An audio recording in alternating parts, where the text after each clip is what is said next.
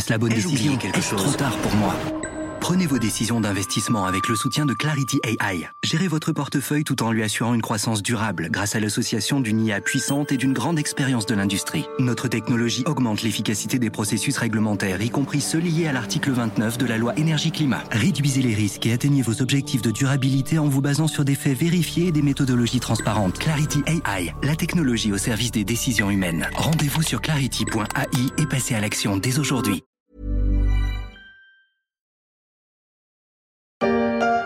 Chers compatriotes, vous savez que ce matin, M. Michel Rocard m'a remis sa démission. Cet après-midi, j'ai nommé Mme Edith Cresson Premier ministre.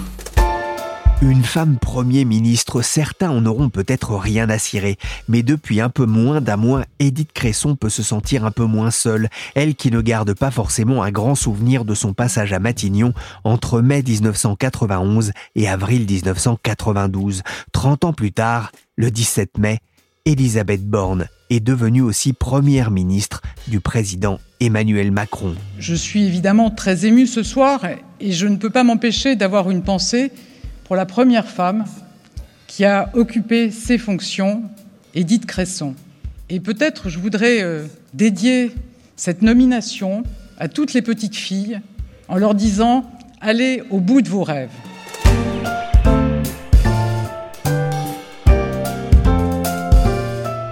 Suis Pierrick Fay, vous écoutez La Story, le podcast des échos. Chaque jour, la rédaction du journal se mobilise pour analyser et décrypter l'actualité économique, politique et sociale.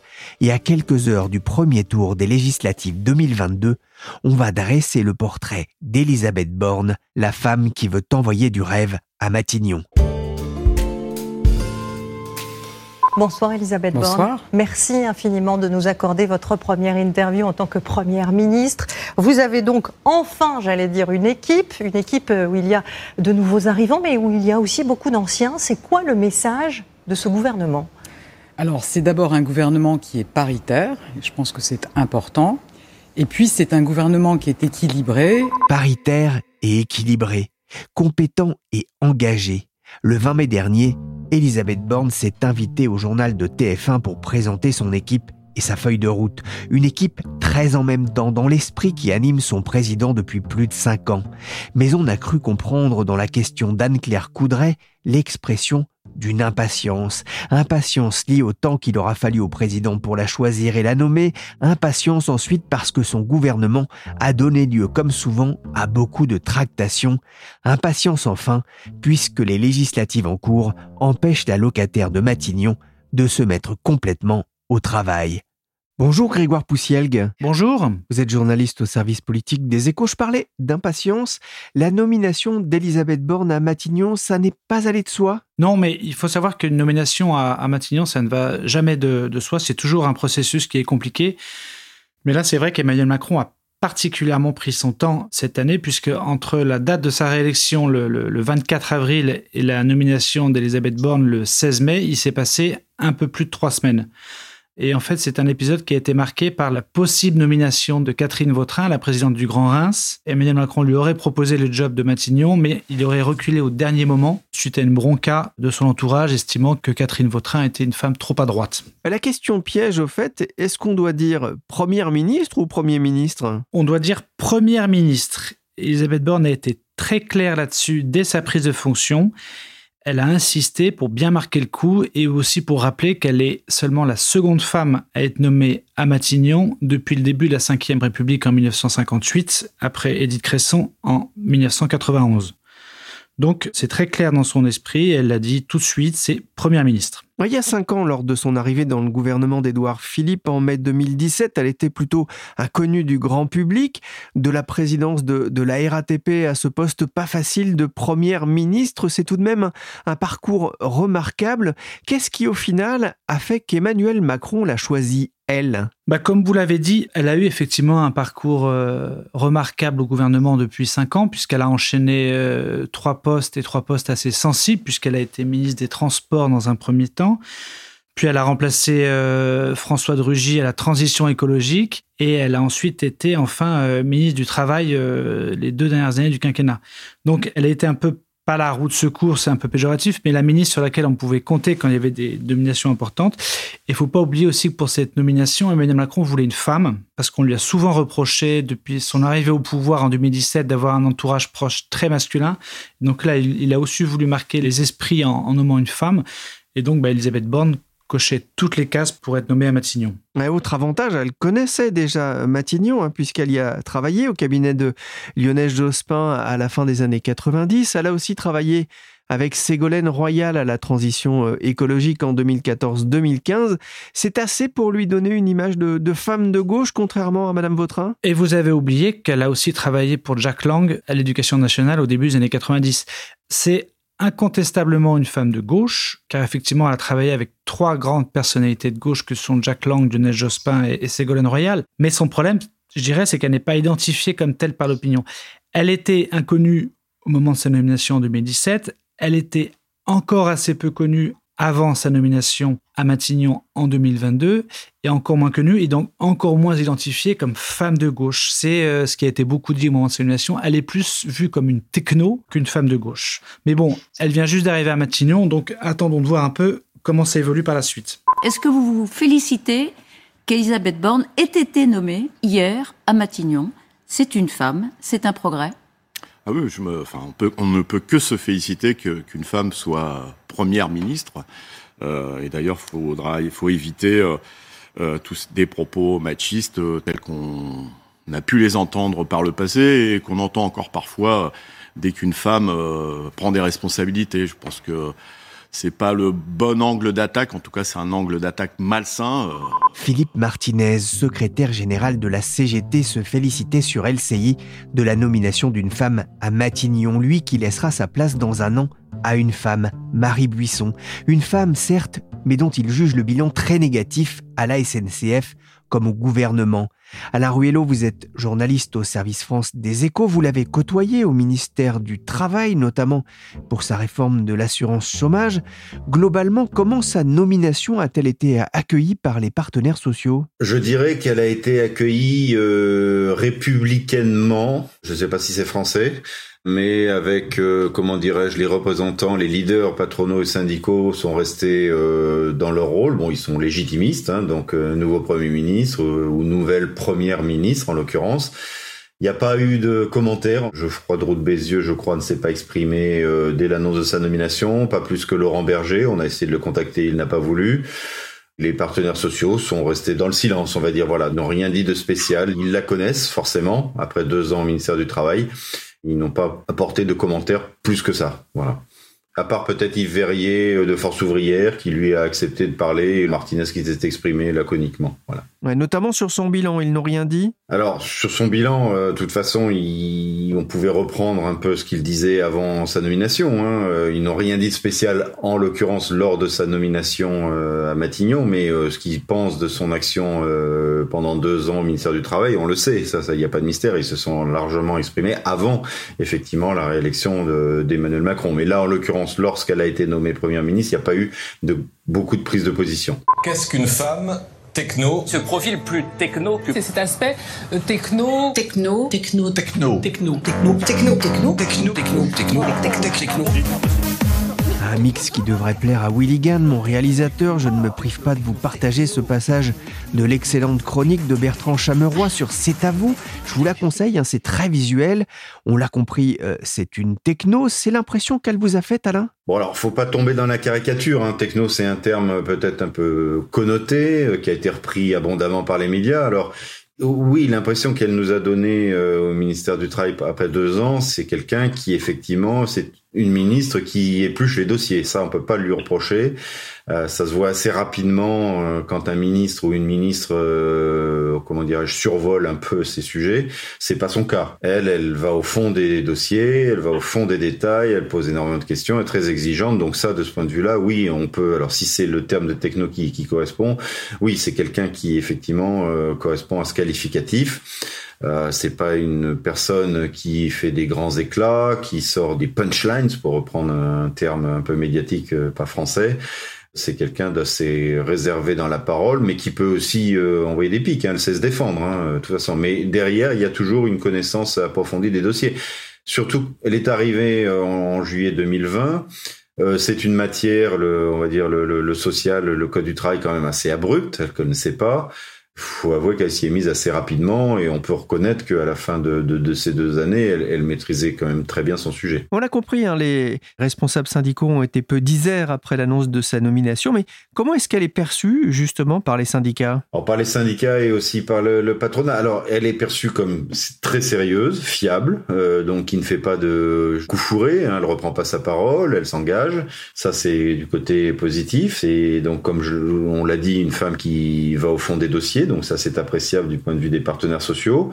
D'un autre côté, elle était perçue comme, euh, comment dirais-je, alors c'est peut-être sa formation scientifique qui veut ça, en tout cas c'est ce que Yves Verrier mettait en avant, l'ex-leader de FO, puisqu'il vient de passer la main, mais euh, comme une personne très ou peut-être même trop rationnelle, c'est-à-dire une personne qui a un peu trop tendance à raisonner euh, entre guillemets mathématiquement à coup d'équation. donc dès lors que les paramètres sont là et sont censés résoudre l'équation, c'est que l'équation est bonne. Bon, euh, je paraphrase Yves en l'occurrence, mais c'est pas le seul à le dire. Donc c'est quelqu'un qui peut-être euh, fait peut-être un peu trop confiance à la rationalité des choses, qui en matière sociale n'est pas tout à fait euh, le cas, quoi. Voilà. Elle a aussi l'image d'une femme à poigne? Oui, bah ça c'est le moins qu'on puisse dire. Le terme consacré, on va dire, elle est exigeante avec ses équipes, mais euh, derrière ça, ça cache beaucoup de dureté, de brutalité. On a eu beaucoup de témoignages qui nous sont remontés. Son cabinet, effectivement, pendant deux ans, euh, rue de Grenelle, a eu connu quelques mouvements. Euh, oui, c'est une femme qui est très dure, qui peut être brutale et cassante, effectivement. C'est la réputation qu'elle a. Euh, des gens nous en parlaient, off évidemment, mais oui, c'est la réputation qu'elle a, effectivement. Alors, elle est aussi perçue comme une femme qui n'a pas énormément de convictions affichées. C'est un bon soldat. C'est vraiment ce qui nous remontait. C'est quelqu'un qui obéit. En l'occurrence, elle obéissait, euh, enfin, elle obéit, elle, suivait les consignes de Matignon. Elle était dans la, dans la ligne de Matignon et maintenant elle sera probablement dans la ligne de l'Élysée. Ce qui pose effectivement la question de ses marges de manœuvre euh, en tant que première ministre. Est-ce qu'elle va euh, s'émanciper un petit peu, beaucoup ou pas du tout?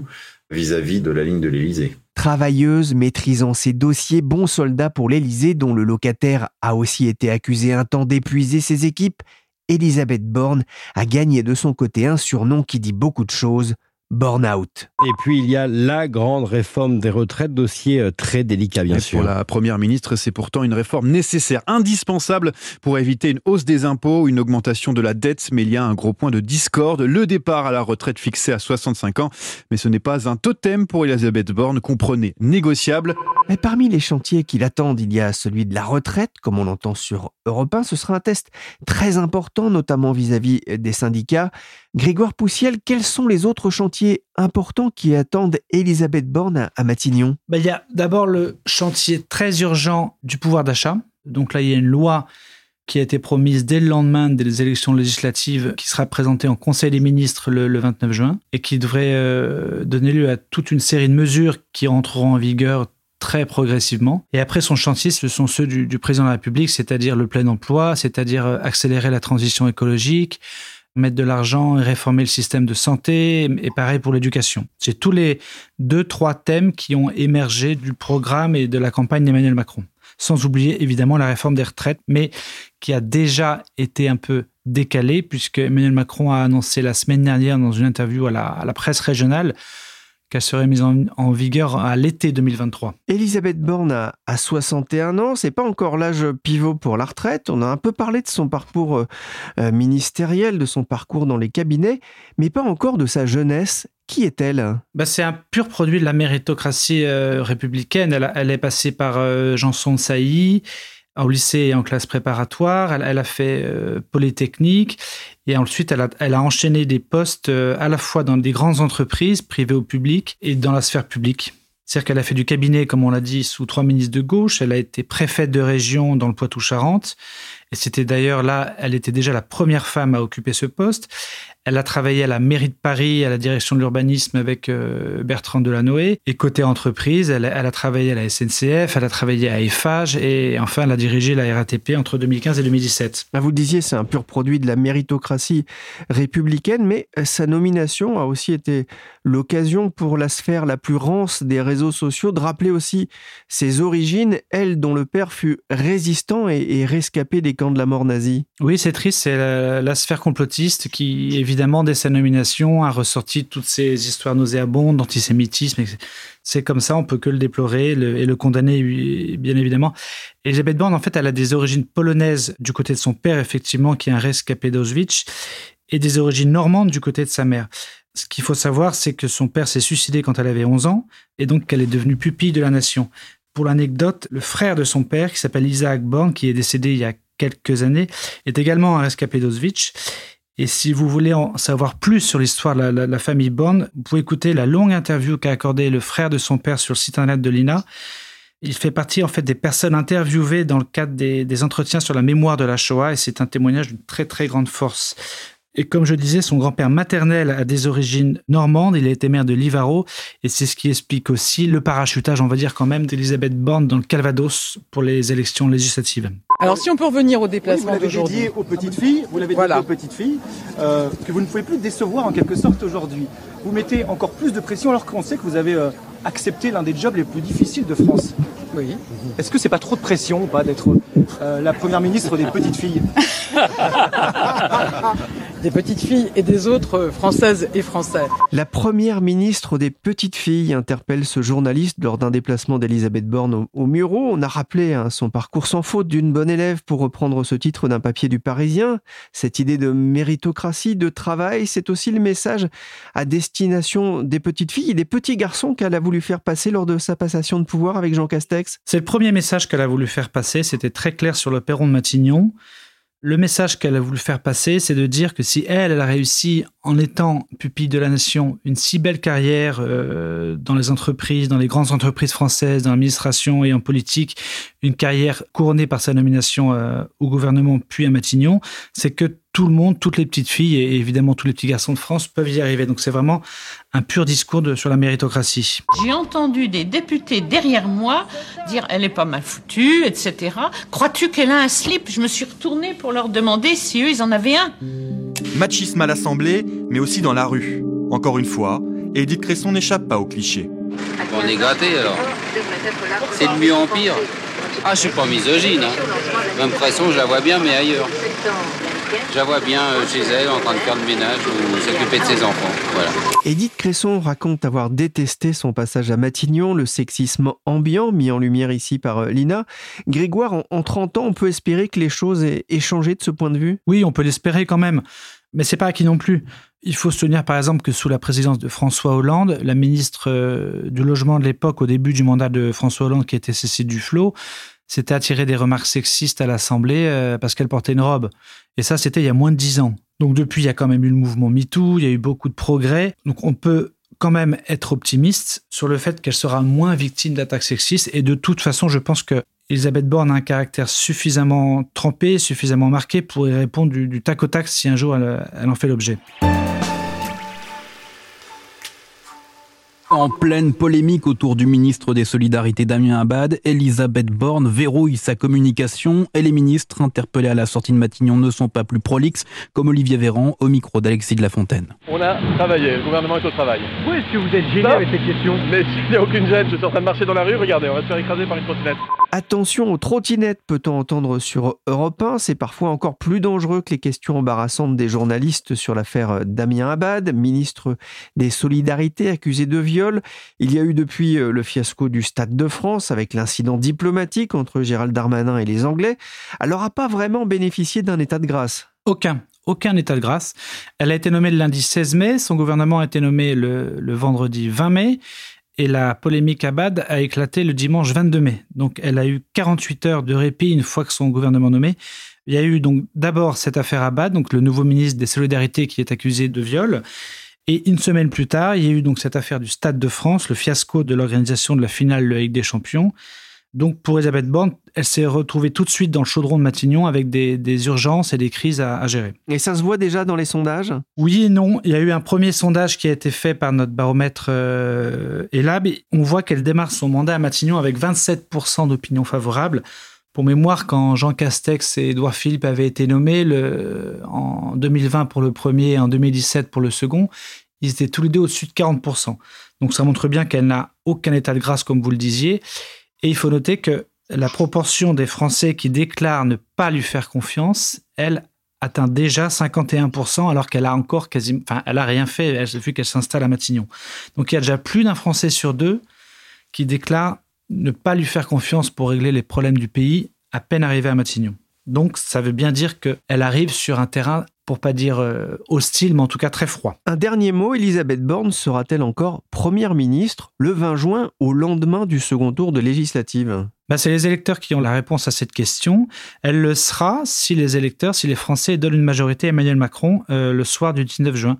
C'est ce qui se dessine a priori vu les sondages, même si dans la dernière ligne droite, dans les derniers jours de campagne que nous vivons aujourd'hui, la NUPES, donc l'union de la gauche sous l'égide de Jean-Luc Mélenchon, fait quand même une remontée parce qu'il y a une bonne dynamique de son côté, alors qu'il y a moins de dynamique, il y a très peu de campagne du côté de la majorité. Ce qui peut se passer pour elle, c'est que si, au sortir des élections législatives, Emmanuel Macron n'a qu'une majorité relative à l'Assemblée nationale, c'est-à-dire inférieure aux 289 sièges qui sont nécessaires pour avoir une majorité absolue, Elisabeth Borne sera peut-être une première ministre de coalition, c'est-à-dire d'une coalition qui ira au-delà de la majorité actuelle. C'est une première rencontre avec des élus locaux, des commerçants pour la candidate première ministre qui connaît au final assez peu cette région, cette nouvelle terre électorale. Alors ce matin, c'était très concret avec la visite d'une exploitation de vaches laitières. Elisabeth Borne a reçu un, un soutien de poids dans cette campagne, celui d'Édouard Philippe. Mais n'a-t-elle pas pris un risque en étant candidate dans le Calvados, candidate qui plus est pour la première fois? Non, elle prend pas grand risque. D'abord parce que c'est une circonscription où le député sortant était euh, un député En Marche qui s'appelle Alain Touré, qui ne se représente pas. Et pour mémoire, il avait été élu en 2017 avec 68% des, des, suffrages. Ensuite, dans cette circonscription, Emmanuel Macron est arrivé en tête au premier tour euh, de la présidentielle avec 31% des voix, c'est-à-dire 3 points au-dessus de sa moyenne nationale. Donc, pour elle, la prise de risque est assez faible. Et il faut noter qu'il y a eu un dernier sondage qui a été fait là, qui a été publié euh, en milieu de semaine, fait par l'IFOP, et qui lui donne 39% des voix au premier tour face au candidat de la NUPES, et une large, une très large victoire au second tour, entre 58% et 65% des voix en fonction de qui elle a en face d'elle. Donc, en se présentant là-bas, Elisabeth Borne ne prend quasiment aucun risque. En tout cas, son résultat sera épié dans les salles de rédac, mais aussi à l'Élysée. Et malheureusement pour elle, si elle venait à perdre, pour sa reconversion, la place de chanteuse est déjà prise. Je sais, c'est fou.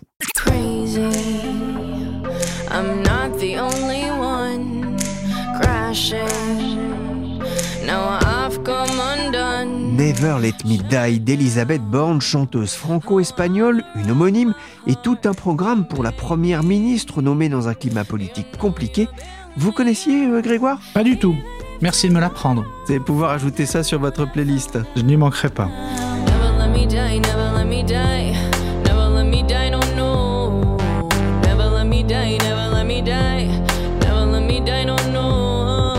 Merci Alain Ruello et Grégoire Poussielgue, journalistes au service France des Échos. La story s'est terminée pour aujourd'hui. Cette émission a été réalisée par Willy Gann, chargé de production et d'édition Michel Varnet. Vous pouvez retrouver le podcast des Échos sur toutes les applications de téléchargement et de streaming de podcasts comme Podcast Addict, Castbox, Apple Podcast, Deezer ou encore Spotify. N'hésitez pas à vous abonner pour ne manquer aucun épisode.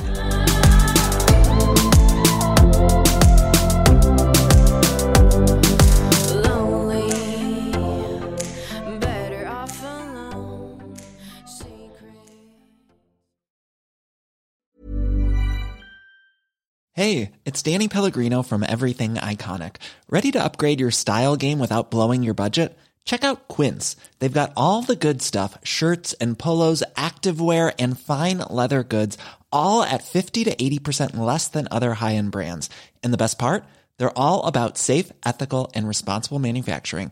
Get that luxury vibe without the luxury price tag. Hit up quince.com slash upgrade for free shipping and 365 day returns on your next order. That's quince.com slash upgrade.